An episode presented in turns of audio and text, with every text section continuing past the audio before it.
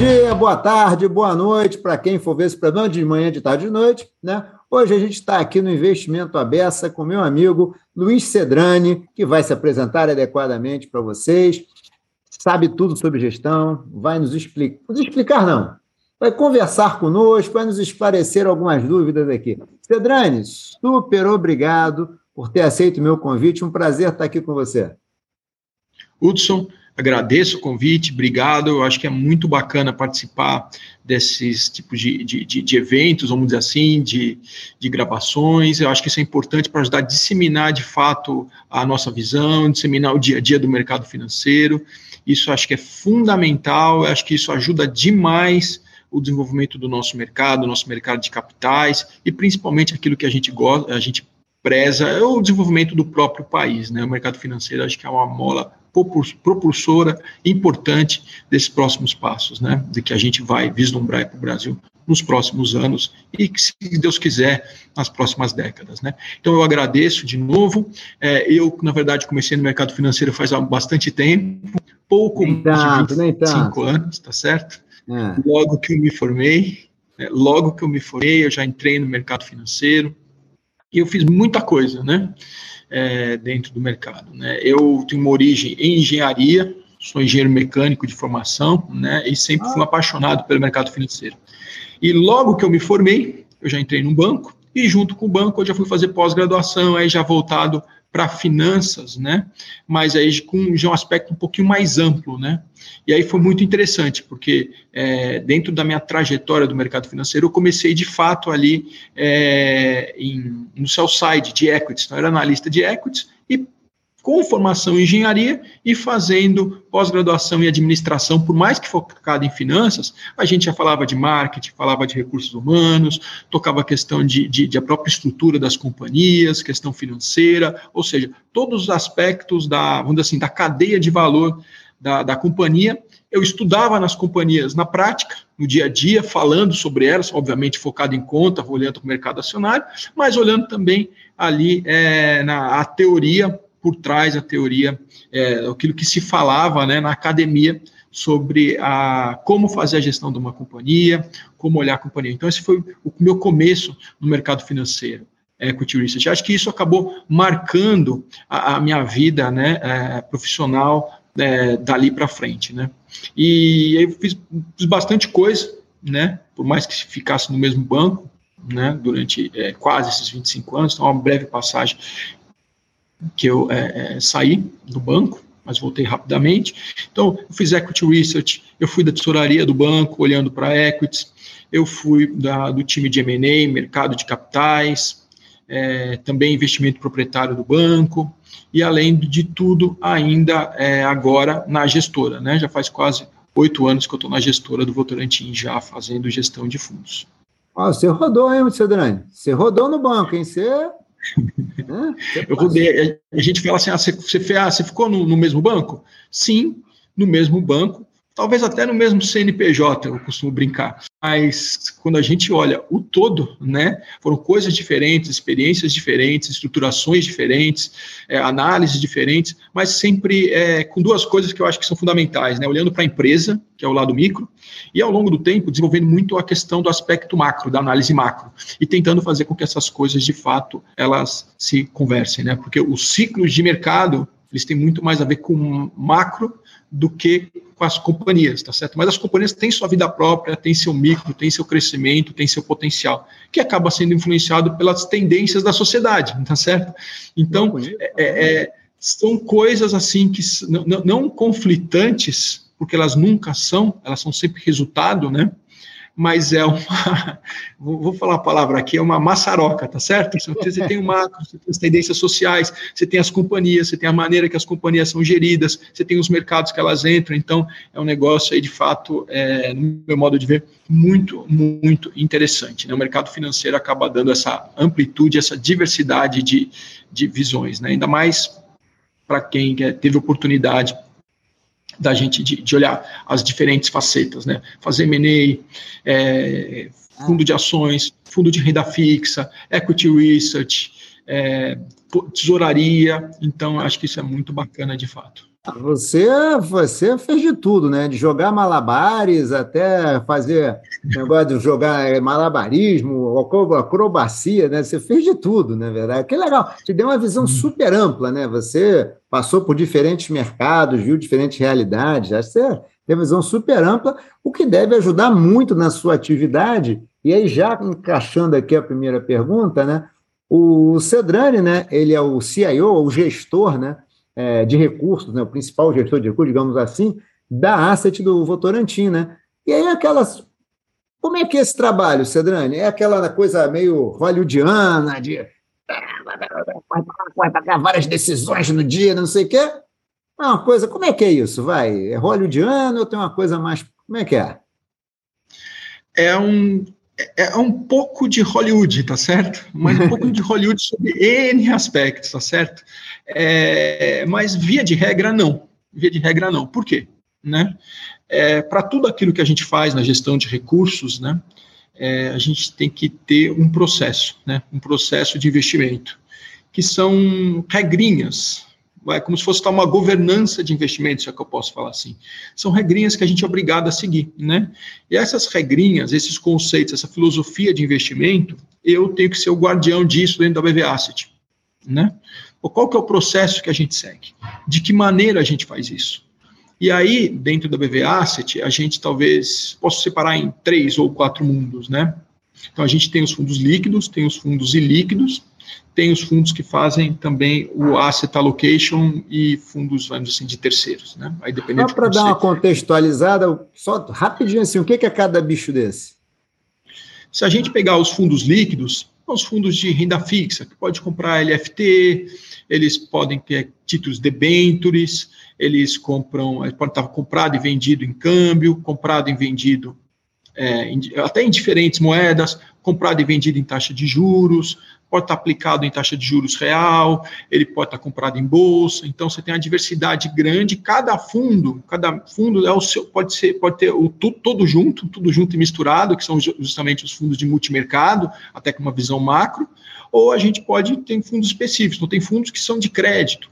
Então, fundo de crédito tem basicamente só debênture, ou eventualmente até uma LF de banco é, mas pode também só tomar risco de mercado, né? Que é o que é tomar risco de mercado? No final das contas, eu posso estar dado ou tomado em taxa de juros. Se eu acho que a taxa de juros vai subir, vou tomar juros. Se eu acho que vai cair, vou dar dinheiro. Então, e cada momento do mercado tem uma posição específica. E cada fundo tem uma estratégia é, de fato específica no mundo de líquidos. Mas são os fundos de ações, os fundos de renda fixa, os fundos multimercado. Mas Quando a gente olha para o mundo isso, os mais conhecidos que estão no dia a dia, e tem uma, uma classe de investimentos que cresce de fato bastante, ou tem crescido bastante, e tem um processo de aceleração, principalmente em momentos de baixa de taxa de juros, ou de, vamos dizer assim, do que a gente gostaria de falar, normalização da economia, tá certo? Que são os fundos alternativos os fundos imobiliários, os fundos de infraestrutura, e eu classifico também os fundos da agroindústria, né? Os fundos agros, novos fundo,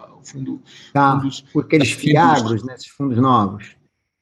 Isso. Então eu coloco mais nessa caixinha, por quê? Tem uma dívida um pouco mais estruturada, ou ele tem um prédio, eventualmente compra uma empresa fechada, né?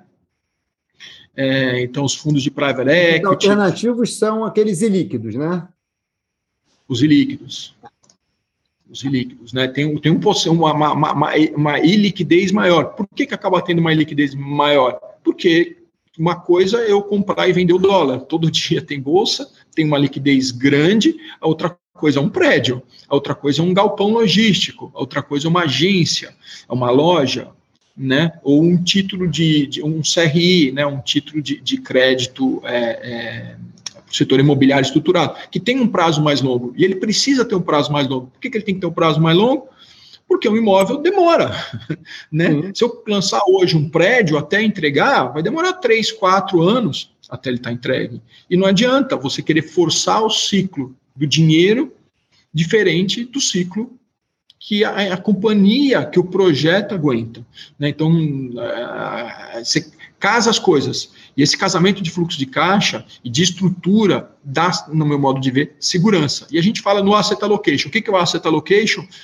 Quando a gente olha, vai, secularmente a economia, né, os ativos financeiros, você vê que a bolsa, em tese, tem que ter um prêmio de risco, tá certo? Porque é equity, né? Os fundos imobiliários têm outro prêmio de risco, né? Ah, quando você olha a inflação, olha a título pré. Então, ou até commodities, ou títulos fora do Brasil, ou bolsa fora do Brasil. Então, existe uma carteira ideal, né? Para cada pessoa e para cada, para cada pessoa no sentido de qual risco ela quer tomar, tá certo? Então, quando a gente fala de asset allocation, você pode olhar para a pessoa em si, ou seja, o que, que ela compra ao longo do tempo, você pode colocar dentro de um fundo. Né? Então, quando a gente fala, estou colocando dentro de um fundo, então tem um fundo ali que tem um gestor profissional que vai falar assim, Pô, agora é a melhor hora para eu estar mais comprado em bolsa do que estaria na média. Essa aqui é a melhor hora para eu estar aplicado em taxa de juros real do que estaria na média. Né? Então, e aí você tem os rebalanceamentos, a questão de até de, de, de risco, né? de, não, não, não digo que seja controle de risco, mas de, de, de rebalanceamento de risco do portfólio conforme você outperforma ou underperforma o teu benchmark inicial. E aí são os fundos de fundos, os fundos de fundos, que juntam tudo isso e misturam tudo isso. Então você pega de bolsa, você pega os fundos long only, você pega os fundos de arbitragem, os fundos que olham para fora do Brasil, geralmente de terceiros. Né? Então, hoje é isso que a gente faz, é assim que a gente acaba dividindo o mundo nosso, né? O único ponto, né, não sei se eu estou estendendo um pouquinho demais, mas que é interessante. Fica é, Cedrani, estamos conversando. É o timing.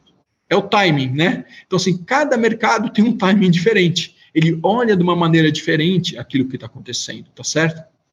Então, é os juros. Os juros andam num tempo diferente do tempo da bolsa. O dólar anda num tempo diferente da bolsa. O juro real é um pouco diferente. Por quê? Porque os players são diferentes, as posições são diferentes. Quem entra e quem sai é diferente. O mundo lá de fora é diferente do mundo daqui. Só que eles estão cada vez mais se conversando, né? Eles se conversam. Então, o processo de globalização, já, na minha opinião, já vem lá, talvez, do, do, dos anos 2000, né? Lá do final, da virada do, do milênio, vamos dizer assim, né? Mas já vem dali, né? Até antes disso.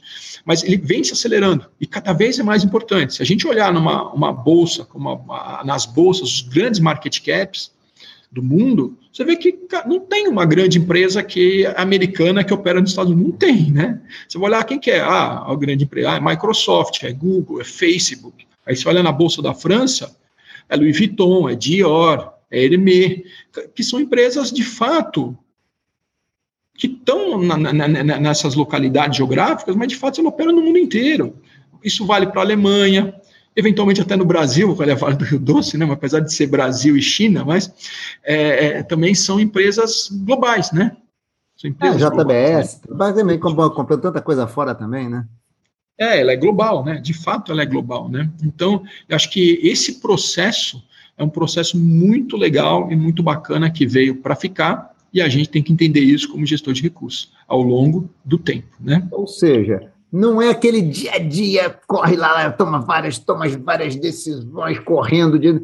Então, é uma coisa, é mais de estudar, pensar e tomar decisão.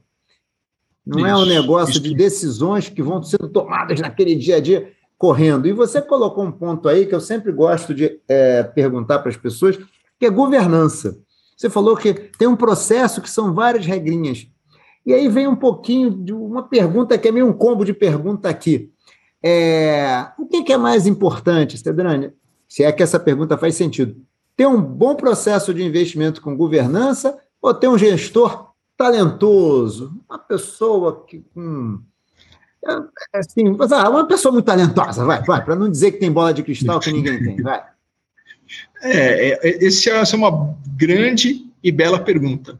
E, na minha opinião, não existe a resposta correta para isso porque cada caso é um caso. Né?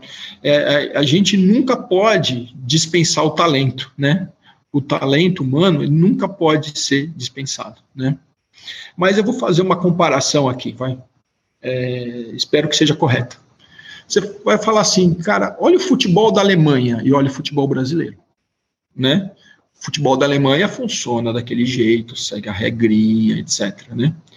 Eventualmente tem um cara que é fora da curva, né? Ah, puta, o Rumenick, o Breider, há muitos anos atrás, né? Até o melhor jogador do mundo, Lewandowski, agora, né?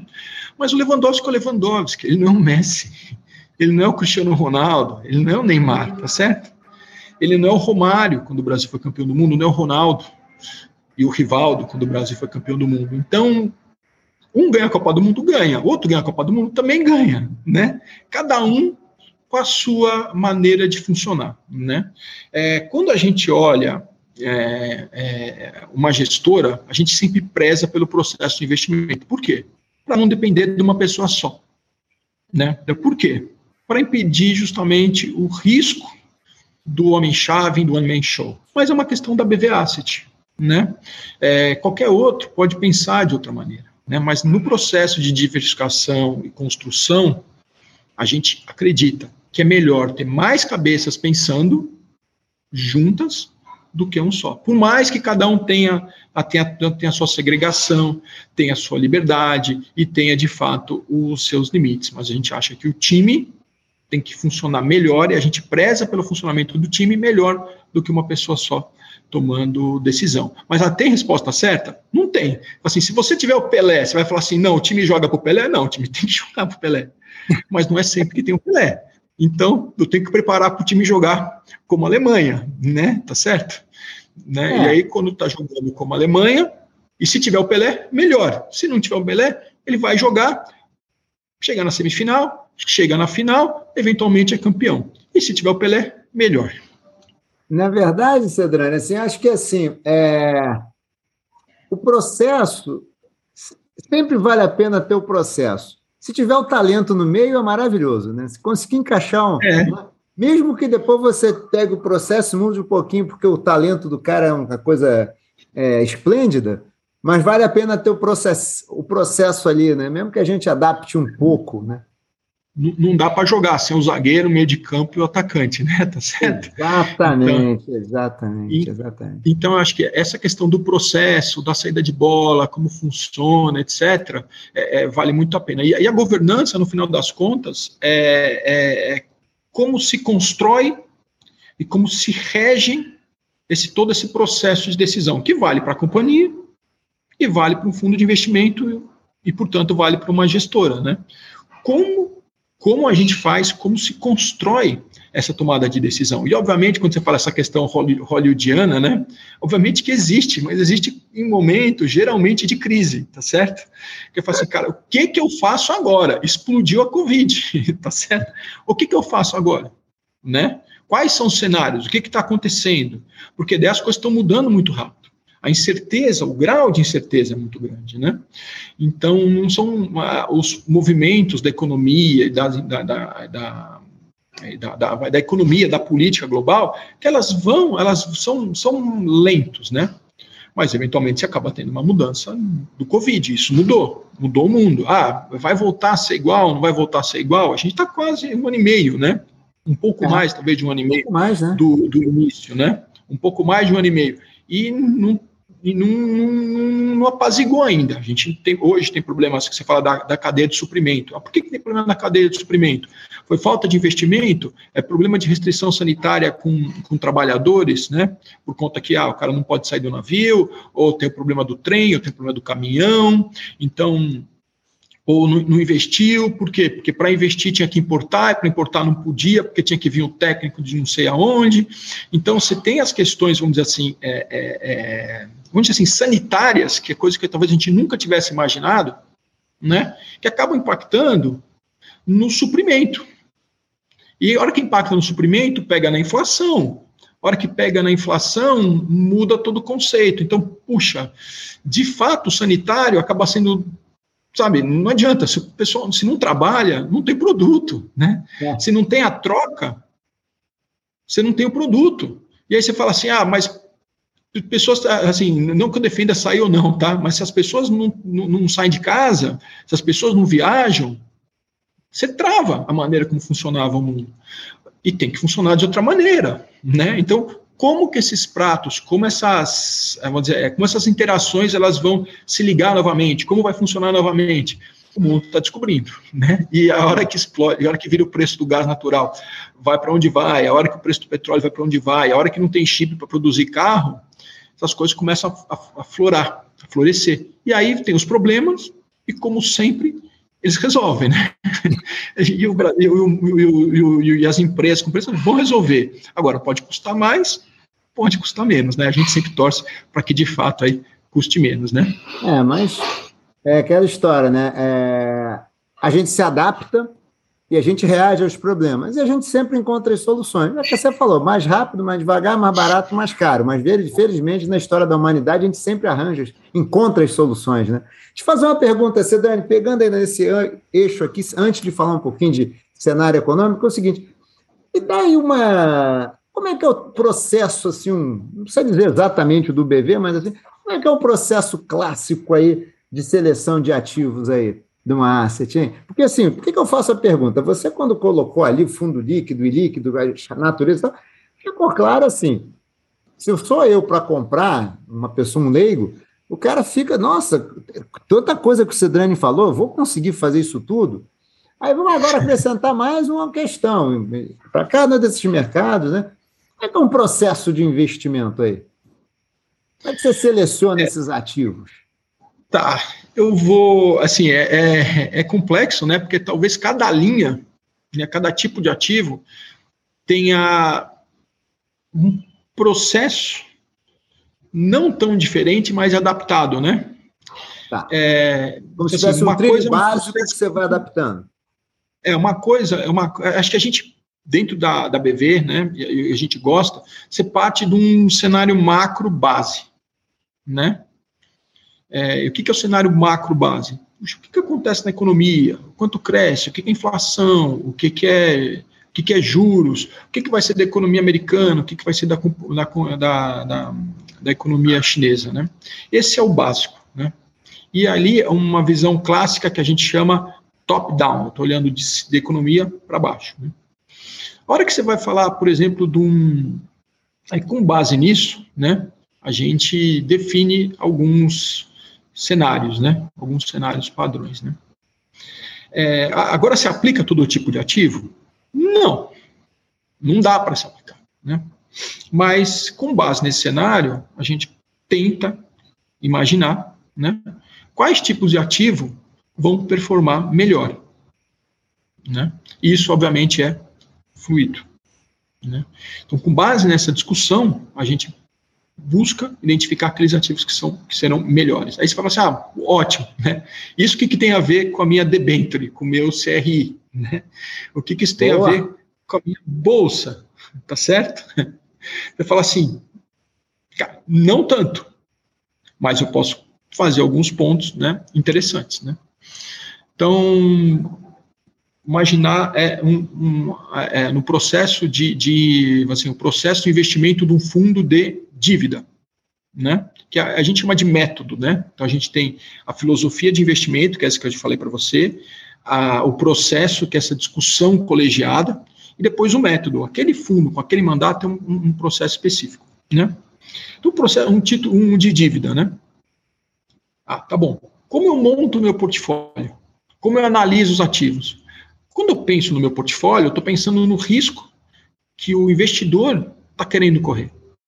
Né? Pô, então pode ser um, um título de uh, dívida que eu vou ficar mais no longo prazo, ou quero mais high, eu quero com, com taxa de retorno maior, ou seja, high yield, né? Ou quero risco menor de crédito, investment grade, ou até vai os triple A's da vida. Então cada um tem um tipo de risco específico. A gente vai moldar cada fundo e cada método, cada metodologia de investimento para aquele fundo específico. Então, se eu tenho um fundo de crédito de, vai, de, de, de, de investment grade, o que, que eu coloco ali dentro?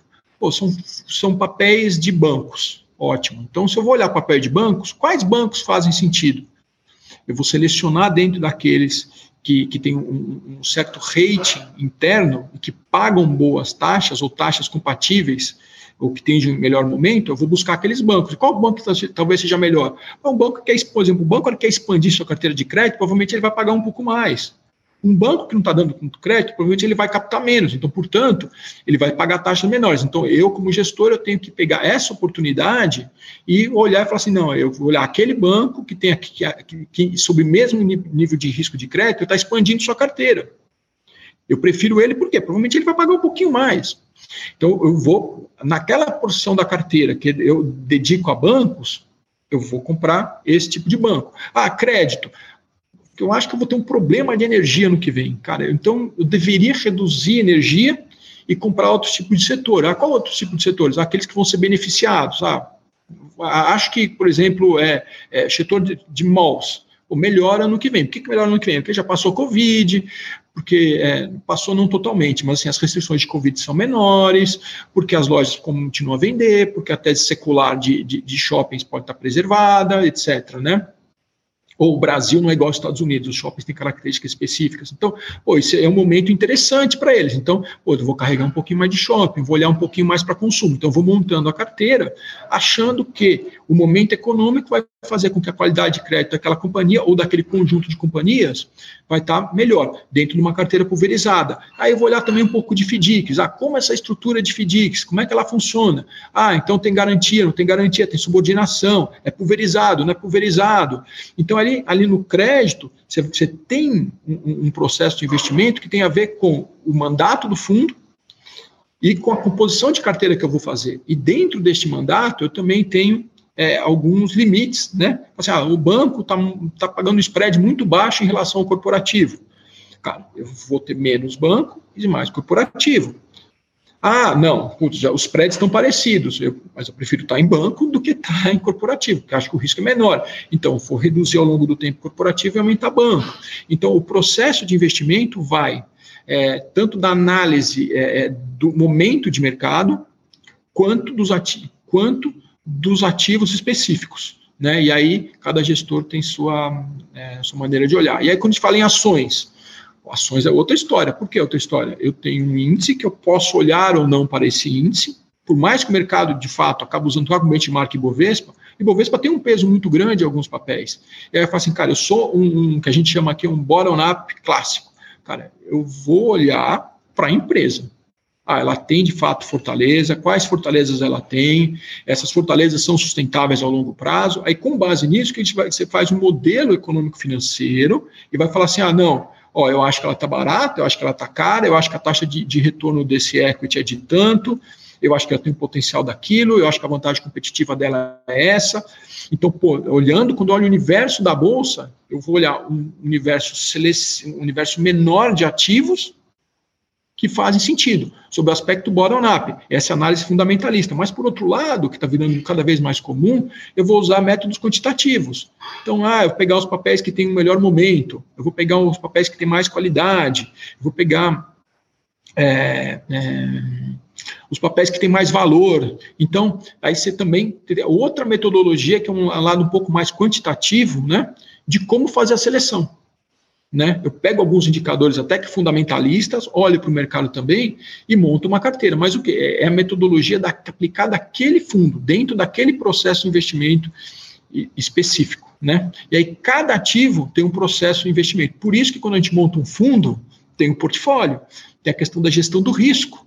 Né? E aí, a hora que o investidor olha a classe de ativo, ele de fato ele está é, é, é, pegando, vamos dizer assim, um excesso de retorno. Porque não vou chamar de excesso, porque excesso é mais dizer, o retorno que aquela classe de ativo deveria dar. Né? Em tese, né, o, o menor retorno deveria ser um título público do governo. É. Pós-fixado. Em tese, né? Em tese.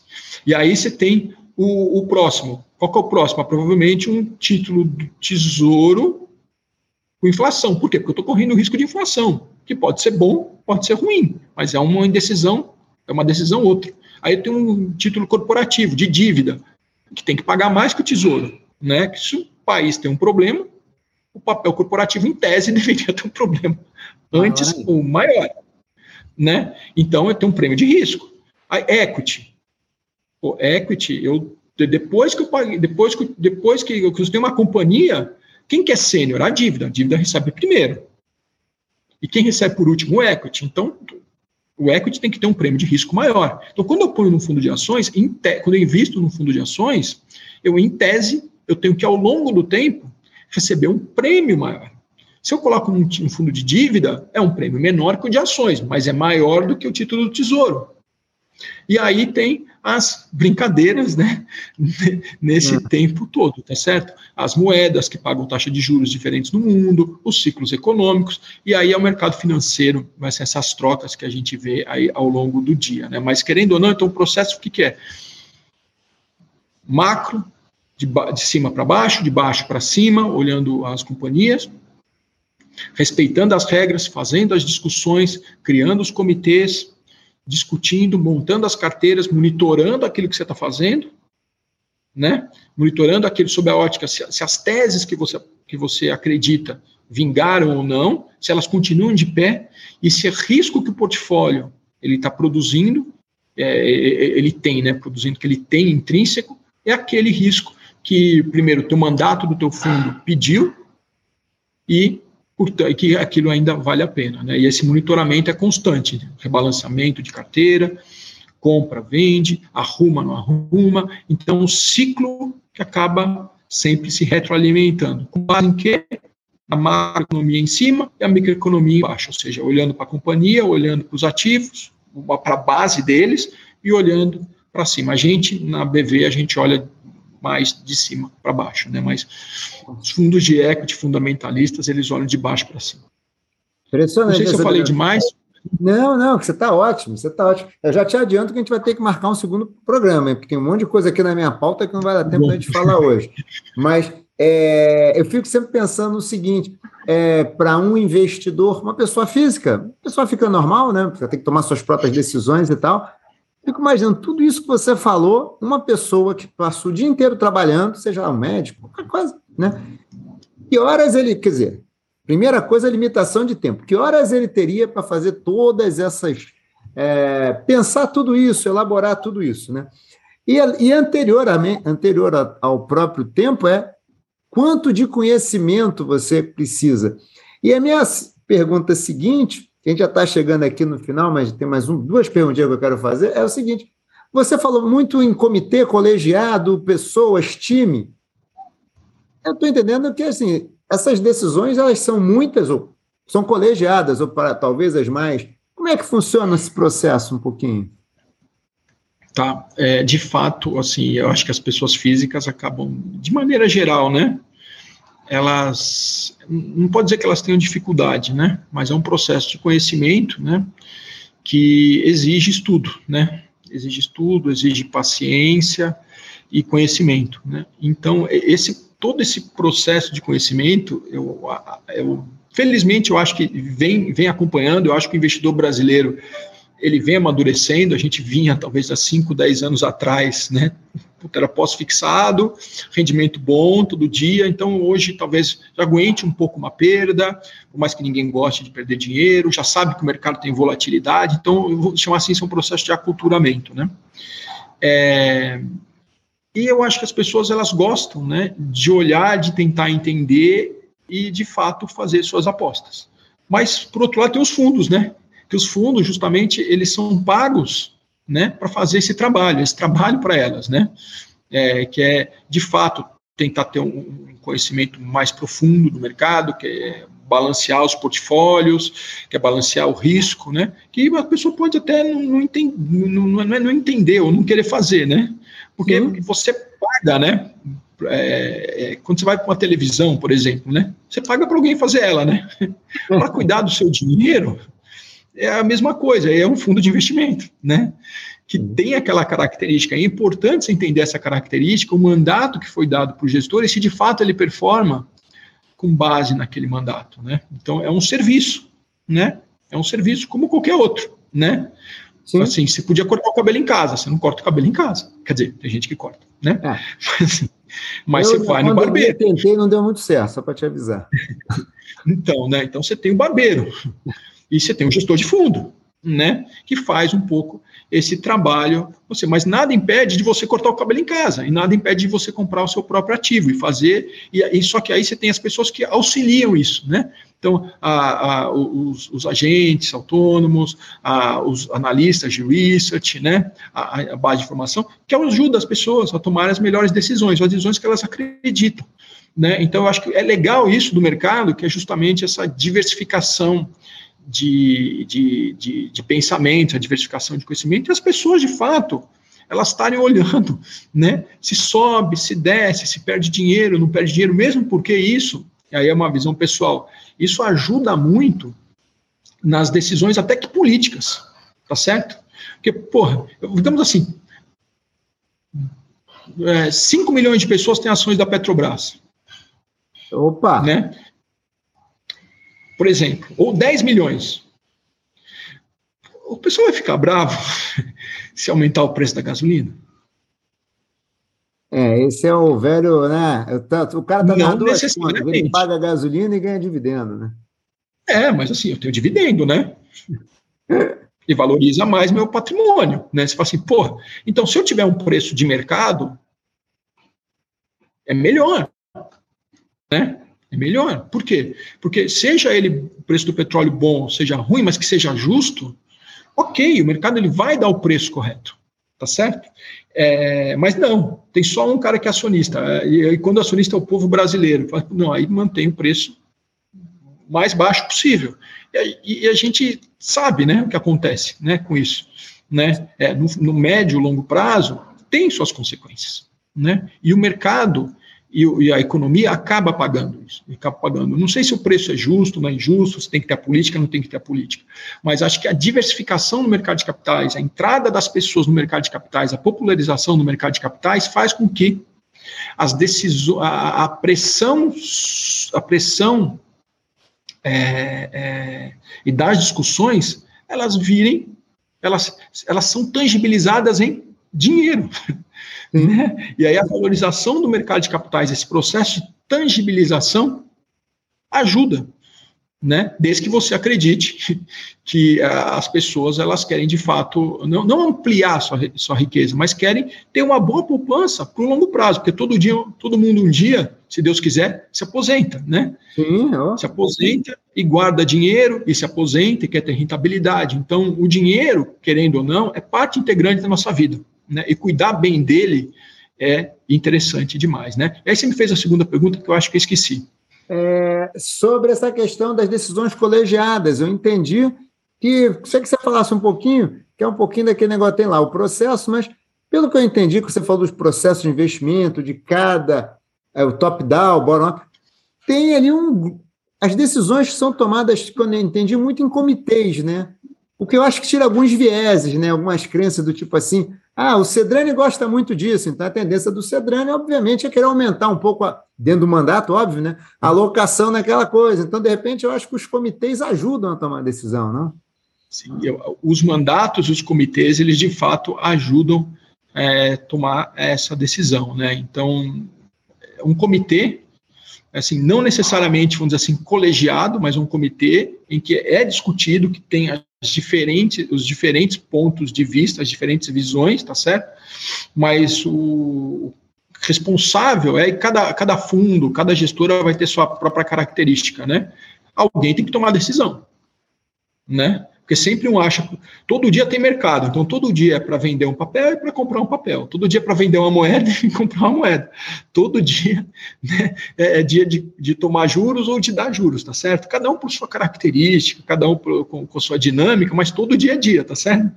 Então, dado que todo dia é dia, é, é, é, é a decisão tem que ser tomada, o risco tem que ser tomado, né? Então, é importante que se tenha decisão, né? Então, é colegiada, a discussão tem que ter que ser colegiada, mas aí o responsável por aquele risco. Tá. O gestor daquele fundo, por exemplo. E implementa. Isso. E implementa com base na, vamos assim, no, no, no, na visão geral, tá certo? E tem vezes que até a não fazer nada é uma decisão, tá certo? Eu falo assim, eu vou comprar um papel, vou comprar um setor? Pô, não, não quero. Por quê? Cara, eu não sei o que vai acontecer com a China. Eu tenho dúvida. Não sei se é para comprar é, vale ou vender vale. Por quê? Porque eu não sei o que vai acontecer, porque eu acho que a, a questão do Evergrande está mal resolvida, porque eu acho que a questão do aço na China está mal resolvida, quanto produz, quanto não produz, a questão da poluição. Então, não fazer nada pode ser também a melhor saída, né? Que assim, é duro falar, né? É, é, é, engraçado que eu vou te falar aqui, né? É quanto patrimônio, que assim, você compra, vende ou não faz nada. É, é verdade, porque são essas três opções. Não tem opção diferente dessa, tá certo? Mas assim, eu acho que até isso tem que ser de fato debatido. Por mais que, quando o dinheiro do cotista chega, ele quer, ele, ele, ele contrata com você como prestador de serviço aquele nível de risco, aquela locação. Então você tem que buscar isso, as melhores oportunidades para fazer isso. A menos que você ache que, por exemplo, ah, o spread de crédito tá, meu, foi demais. Eu acho que de fato não está pagando. Então eu vou ter um pouco menos de crédito, porque eu acho que o risco é, já está muito bem precificado. Ou eu vou fazer uma medida que assim, eu vou, em vez de eu ter uma carteira mais longa de crédito, eu vou ter uma carteira mais curta. Por quê? Porque quando se, se e quando aumentar a taxa, a, o spread dos papéis, essa carteira sofre menos. Ou eu vou ter mais papel do governo que, em tese, sofre menos ainda. Mais curto, menos ainda. Então, você tem uma questão de gestão, de, de, de, de, de posicionamento do portfólio ao longo do tempo. Fora, obviamente, o nível de risco. Né? Então, tem papel que tem, tem ativos que pagam mais, ativos que pagam menos. Né? Então, tem o risco em si e onde eu estou ao longo do tempo né, e do ciclo de mercado. Eu acho que não tomar a decisão do não fazer nada, que basicamente é, vamos falar, caixa, né, ficar em caixa, acho que a decisão mais difícil para o gestor deve ser essa. Porque comprar e vender faz parte da natureza. Compra, vende, compra, não, faz nada. Não faz nada. Como assim, né? Vou fazer. Deve ser mais difícil. É, é mais difícil, assim, e, e, e, na verdade o gestor é treinado para tomar decisões, né? E é. decisões é. rápidas, que até se falou lá, mas é tomar decisões, decisões rápidas, né? Então, é, ainda mais para quem vem da tesouraria, tesouraria de velha guarda, é isso, mas é, é, é, importante, né? É importante você segurar, você tem dúvida, né? Você não sabe o que está acontecendo, as teses podem estar tá mudando, as placas tectônicas se movimentando, né? A gente pega, por exemplo, é, é, usar um exemplo que assim, faz que eu acho que pouco impacto tem, mas esse ano mudou o presidente dos Estados Unidos, o da Alemanha e o primeiro-ministro do Japão. Pô, verdade, verdade, eu não tinha parado para pensar nisso, verdade. Mudou, cara, o mundo é diferente, mudou. cara. O mundo mudou. mudou. É. Né? Assim, então, será que muda a economia? Acho que não. Mas se olhar, olhar, olhar o Partido Verde alemão, né? Teve muito mais votos. Cresceu a, a força dele. E ele é e, até pela proximidade né, dos dois partidos, dos dois grandes partidos alemã, a, da, da, Alemanha, assim, ele vai ter mais peso na decisão, assim como a, a turma dos liberais, né? Ele vai ter mais peso. Agora, esse mais peso se, trans, se, se é, vai virar o quê? Né? Puta, é, vai ser mais, é, mais investimento em economia renovável? Mas já vinha. Só que esse, mais, esse já vinha, é, é, ele acelera ainda mais? A que grau acelera ainda mais? Né? E no momento né, que o preço do gás natural está explodindo na Europa, tá certo? Então, assim, tem uma, uma série de variáveis, mas mudou.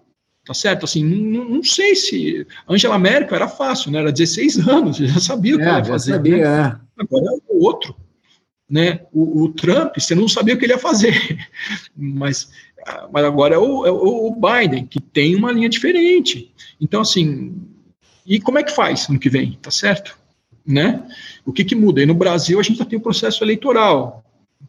Que ano que vem, nessa época, vai estar todo vapor, né? Não, já começou mais cedo, já começou mais cedo, imagina no que vem como é que vai estar, né? Isso.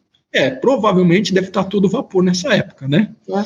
Então, não, então não. Assim, você tem muita coisa acontecendo. Não, é pura verdade. Cedrani, uma perguntinha, porque o tempo já está estourado, mas não dá assim. Como é que você está vendo o cenário econômico para o Brasil aí, pensando nos próximos anos aí? Sabendo, você já falou que tem eleição ano que vem, então, assim, não é bola de cristal, sempre deixo muito claro. Cedrani não vai fazer uma previsão da mãe de Ná, não é isso. Assim, dado o que tem hoje aqui, o, o que, é que você acha mais provável que aconteça aí nos próximos anos aí na economia brasileira? É, você fala assim, o que é o mais provável, é que o mais provável para os próximos anos, né, os próximos passos, eu acho que passa muito para o ano que vem, pelo ano que vem, tá certo? No Brasil a gente tem eleição, né? Acho que independente daquilo que aconteça, é... eu vou falar aqui o comum, né? Talvez três propostas, vamos dizer assim, tá certo? É. Acho que a gente vai ter três propostas, né? É... Algumas até com uma, uma distância grande uma da outra, ou eventualmente uma distância é, vai ter direita, esquerda e centro. Né? Você acha que vai ter alguém à direita, que tende a ser o governo atual do Bolsonaro, à esquerda, pelas pesquisas do Datafolha. É bom botar fonte que a gente tira a questão pessoal, né? A questão Isso. Datafolha bota que a esquerda teria o Lula, e no centro tem que se construir, né? Há um espaço que o Datafolha indica que tem uma tá meio embolado ali, todo mundo meio sem voto, mas se aquele pessoal se juntar, talvez né, tenha uma massa de votos. E isso eu acho que pode dar o direcionamento né, para as políticas de governo. Né? É, e eventualmente até uma mudança quando a gente fala da questão de Estado por si só. Então, quando a gente olha Brasil, eu vejo muito dessa forma. Né? É, mas de qualquer maneira, quando a gente olha, a gente fala assim, ah, a taxa de juros vai subir, etc., eu não, não consigo ver um descontrole né, da inflação. A taxa de juros sobe, mas eu não acho que ela sobe mais do que foi o último ciclo. E aí é fácil, né? Provavelmente fácil, daqui a pouco eu posso estar queimando a minha língua, mas o último ciclo foi para 14. Sim. Né? Sim. Eu acho difícil para 14. Bem difícil, aliás, eu acho. E no final das contas, a gente está, sei lá, há três, seis meses no máximo, no fim do ciclo de alta de juros no Brasil né? E provavelmente, muito, muito, muito provavelmente, num patamar abaixo, até bem abaixo do último ciclo, né? É. É, quando se olha na trajetória é, da própria questão fiscal, né? É, se mal e bem, bem, bem, mal, você vê de alguma forma, é não, não respeita, mas um pouquinho para lá, um pouquinho para colar, né? Tá certo? Mas você não vê uma explosão. Os números de ontem, do, do fiscais do governo, foi um número bons, né? E distantes Sim. daquele que o mercado olhava, né? Então, se você assim, ah, o Brasil tem um problema fiscal, pode vir a ter. Então tem que tomar cuidado, tá certo? Ainda mais por quê? Porque o, o, a, a vontade gastadora dos governos ao redor do mundo, né? Ela é grande. Olha para os Estados Unidos, olha para eventualmente o que, que se desenha na Europa, né? E na Alemanha, né? A América não gastava, agora o próximo vai gastar provavelmente sim né? Então, é, tem essa vontade, tá certo? E isso tem que se tomar cuidado, né? Porque a trajetória fiscal, até pelo que foi gasto, exige um cometimento e um cometimento ao redor do mundo, tá certo? Então, esse processo é um processo que tem que acontecer para não colocar risco no, no país. Mas aí a gente falou um pouco da, da inflação. Pô, vai explodir? Você acha mais difícil, cara, porque você precisa ter emprego, né? Você precisa ter reajuste de salário, e o Brasil, você precisa ter é, é, é, é, algumas condições que eu não sei se de fato elas estão presentes hoje, né? Mas assim, ah, pode ter um choque de commodity? Pode. Pode ter um choque de petróleo? Pode. Pode ter um choque de energia? Pode. Então, você tem muita coisa que pode de fato acontecer e desestabilizar. Eu não acho que esse seja o cenário principal de longo prazo no Brasil. Agora, pode desarrumar? Pode. A gente tem esse risco? Tem esse risco. Mesmo porque a gente é enquadrado até corretamente nas economias emergentes. Né? E ali você tem, de fato, algum, algum risco maior e o mercado, de fato, é, aumenta esse risco. Né? Então, o cenário base, eu acho que é, é, é, é, um cenário relativamente positivo, eu não acho que tenha ruptura, eu não acho que tem um problema seríssimo no Brasil, mesmo porque, querendo ou não, é, toda vez que tem um, uma diferença para ali, para colar, vem sempre alguém jogando um pouquinho de panos quentes, né, na, nesse, nesse processo todo, que mostra no longo prazo, talvez, né, talvez, um, um pouco melhor. A gente tem um Banco Central que é independente, a cada, dois, a cada, a cada ano trocam dois diretores, então a cada quatro anos, em tese, é, é renovado, mais dois a cada ano. Então, você tem alguns processos que, que de fato detonam, é, denotam uma evolução. Agora, pode ter um retrocesso? Pode. Óbvio que pode. Né? A gente vê o que acontece em outros países, até vizinhos nossos, tá certo? Sim. Então, é uma questão, é a criança, ou talvez até um adolescente, que precisa de cuidado. Tá certo? É. E, e de fato precisa. E aí, a hora que você vê até o que acontece, talvez, em outros países, você vê, cara, o, o pessoal, o, o, Trump, a eleição vale ou não vale, né? Não dá parabéns que ganhou ou não ganhou. Então, assim, cara, tem uma eleição que tem uma regra, tá tudo bem, cara, e vamos responder. E tem, cada um tem, sabe? Então, tem alguns pontos ali que, que, que são interessantes é, é, nessa, assim, nessa conjuntura brasileira e, e, e mundial, né? Mas, assim, eu não, olho para trás e vejo que o, que o Brasil e o mundo está pior do que talvez há 20 anos, ou 10 boa, anos. Acho boa, que boa, melhor. boa, boa, boa, perspectiva. Melhor. Então, sim, cara, agora pode ter retrocesso? Pode. Se a gente olhar para alguns países da América Latina, de fato teve retrocesso. No Brasil, não sei. Acho que não. Então eu acho que, e se Deus, se, e se Deus quiser, a gente de fato continua nessa toada é, mais positiva, etc. E aí, quando você fala dos ativos, aí eu já, aí eu já faço um outro ponto, que é, é o seguinte, né? É, é, quando você olha a Bolsa Brasileira, os grandes market caps são de indústrias, eu não posso dizer que sejam atrasadas, porque daí é injusto com elas, né? Mas é Petrobras, que é petróleo. Petróleo foi, foi inventado, eu ia falar inventado, mas foi descoberto em 1850, tá certo? Então, é um business de 150, 160 anos, tá certo? Que ganhou escala agora. Então, é um business, é, é, é, são indústrias mais maduras. O sistema bancário, por mais que tenha uma questão hoje de disrupção no mundo, é um negócio que existe, cara, talvez desde desde que o mundo é mundo, tá certo? Então, é muitos anos, tá certo? é, a Vale do Rio Doce, a extração, né, é, a Vale, né, é extração de minério de ferro, ou seja, é produto básico.